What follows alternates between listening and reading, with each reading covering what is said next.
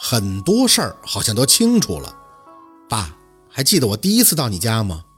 入门的玄关处居然挂着个《金刚经》，姥姥还问你说家里经常有脏东西吗？你说是工作的关系，怕把不好的东西带回家来。可你是医生啊，医生手里拿的都是手术刀，这脏东西怎么会敢跟着医生回家呢？可你说你曾经身体不好，还有脏东西，很明显呀，就是你弄胎儿给妈妈，所以一旦遇到母子双亡那种，人家母亲就会找妈妈的家人麻烦，而那个家人就是你，不是吗？他们的离婚，依宝四现在看来倒是十分正确的。若君做的那个事儿，真的不适合有家人，难怪他当初也不太想让宝四来，他的猫腻儿弄得太多了。真是应了那句俗话：“要想人不知，除非己莫为。”我听不懂，你你说什么呀？夏文东还在咬牙抵赖，不知道他在坚持什么，轻轻地吐出一口气：“爸，我妈这回弄的孩子，人家妈找到我这儿来了。说起来也挺巧的，我妈这回动的这个，正好是我们班一个因为怀孕跳楼自杀的同学。”本来我是不容易撞邪的，可是我这个同学是失带子自杀而死的，所以很厉害，两次三番的来找我，差点就宝四。夏文东有些担心的回头看向宝四，那你没事吧？这种事你一定要记住，晚上绝对不可以出门啊！宝四嘴角抬起一丝苦笑，哼，你还说你不知道吗？夏文东的神色说不出的复杂，他单手无力的捶了一下办公桌。我宝四吸了吸鼻子，直接拉开自己的书包链，把带着凉气的保鲜盒往他办公桌上一放。你认识吧？夏文东瞄了一眼，随即就有些抵触的后退。是是是那个？宝四点头。嗯，五个多月的，还是少女的头胎，我都知道。爸，我现在就想听你说，我想知道真相，可以吗？夏文东真的很忌讳保鲜盒里的东西，很明显就能看得出来，他被这东西弄出阴影了，脸别着，手指向那个盒子。你先把它收起来，我见不得这个，真的见不得。宝四点头，他的目的也只是让夏文东承认而已，又不想真的把它打开，在他这仔细研究一下五个月的胎儿的模样，那样宝四也会吐的。拉开他办公桌对面的椅子。宝四装好保鲜盒后，直接坐了过去，在等，在等夏文东什么时候开口。看着他慢腾腾地移到宝四的对面坐下，脸垂着，手指还在额头处来回的摸索。对于夏文东很多次流露出的压抑跟隐忍的眼神，宝四好像都能明白了。爸，我真的相信你很爱妈妈了。夏文东镜片下的眼睛看着宝四，愣了愣。随即苦笑着点头，一口气长吐而出：“ 若君是我这辈子都想守护的人啊！”宝四坐的脊背挺直，眼睛一直控制不住的泛红。那是我问，还是你自己从头跟我说？夏文东有些痛苦的摇头：“说什么呀，宝四，你还太小了。我不小了。”打断他的话，真的受不了这磨磨唧唧。如果说宝四不清楚真相，只是看着夏文东为了爱去守护若君的秘密，哪怕为他付出代价，也不说一个字，那宝四会理解他，而且感动和心疼他的隐忍。但现在全都知道了，他还不说。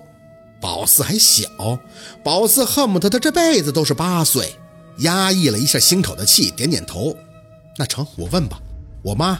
是被谁陷害，吓得毁身邪术的？夏文东再次惊讶：“宝四，你到底知道了多少？”宝四嘴角抬起丝凉笑：“很显然，比你以为的要知道的多得多。许多事儿虽然见了一面，但却可以迅速地做出衔接。若君为什么吃胎儿？他吃胎儿是怕身体烂，可身体为什么会烂？是因为姥姥凤年说的那个毁身邪术。”那若君身上为什么会有毁身邪术呢？捋着捋着，不就找到头绪了吗？夏文东有些局促，他的喉结上下一阵的乱动，随后手居然颤抖地拿起桌子上的保温杯，喝了一口水，平气压神。爸，你可以不说，但我心里都有数，只是我猜的不一定是正确答案。如果你不想让我误会，那就最好一五一十的告诉我，不然我真的对你们很失望，也做不到去理解你们。你是医生，怎么可以违背职业道德做出这样的事儿？你知道吗？不管是出于何种原因引产下来的孩子，都是被父母遗弃、福薄缘浅的可怜虫啊！他们本该是饱含父母精血来到世上的，可是最后呢？虽然他们不是因为妈妈或者因为你而死的，但最后却进了妈妈的肚子。虽然这样的孩子精气卑微，如果只是因为自己单独被引出死亡，没有什么造化，可反噬的后果，你们想到没想到？日积月累造出来的冤孽，你们要怎么去还呀？夏文东的两只手在办公桌上互相用力的握紧，眼睛也开始渐渐的发红。我很清楚这些反噬，我也得到惩罚了，不然你以为你还能见到我吗？九年多前。我大概就要离开，去偿还这些罪孽了。宝四吐出一口气，所以啊，你说呀，你说出来，我才可以想办法去补救啊。夏文东苦笑地看着宝四，哼，补救？怎么补救？你以为我没想办法吗？我无时无刻没在想怎么把你妈妈拉回来。可是，可是那个什么毁身邪术，就是个害人不浅的无底洞啊。说到这儿。夏文东用力地控制了一下情绪，起身走到门口，把门反锁，随即再次坐到了宝四对面。宝四，既然你长大了，什么事情都瞒不了你了，那我就告诉你吧，你妈妈生下你后回来不久，就得了产后忧郁症。忧郁症？夏文东点头，眉头紧紧地拧着。她病得很严重，几次都要自杀。我能做的就是放下一切工作，陪她让她恢复健康。这病治了很久，在这期间，他也服了大量的镇定抗抑郁药物，病情稍有缓解以后，他的身体发生了很大的变化，模样也变得臃肿并且苍老憔悴。我清楚，那都是药物反应，但就不知道他怎么了，打那以后就跟魔怔了一样，要迅速的恢复年轻漂亮。宝四愣愣地看着夏文东，他是不自信吧？他怕你离开他，对不对？夏文东满眼都是说不清道不明的痛苦，你妈的心思我真的猜不透。她外柔内刚，既敏感又好胜。我不知道她背着我从哪儿认识的一个什么大师，教她什么美容养生之道。她开始辟谷，忌食荤肉。一开始啊，我还以为就是那种普通的养生，效果还不错。也就是一个多月，你妈妈的气色各方面都特别的好。就是看他有所恢复，我才陪着你妈妈回老家看的你。宝四没吭声，当时的记忆太久远了，记不清了。可你们没住几天不是吗？夏文东摇头，没法住啊。一开始我还以为他只是怕耽误我工作，后来才知道他是怕你姥姥问，因为他背着我已经开始跟那个大师学习喝什么血了。宝四睁大眼，喝血。夏文东的脸色变得发青，是，喝什么蝙蝠的胎血？被我逮到一回以后，他背后又不知道喝的别的什么。很清楚，他背后肯定喝过各种带胎的动物血。这个就是毁身术的第一步，他让你在身体里的精血渐渐不属于你自己的。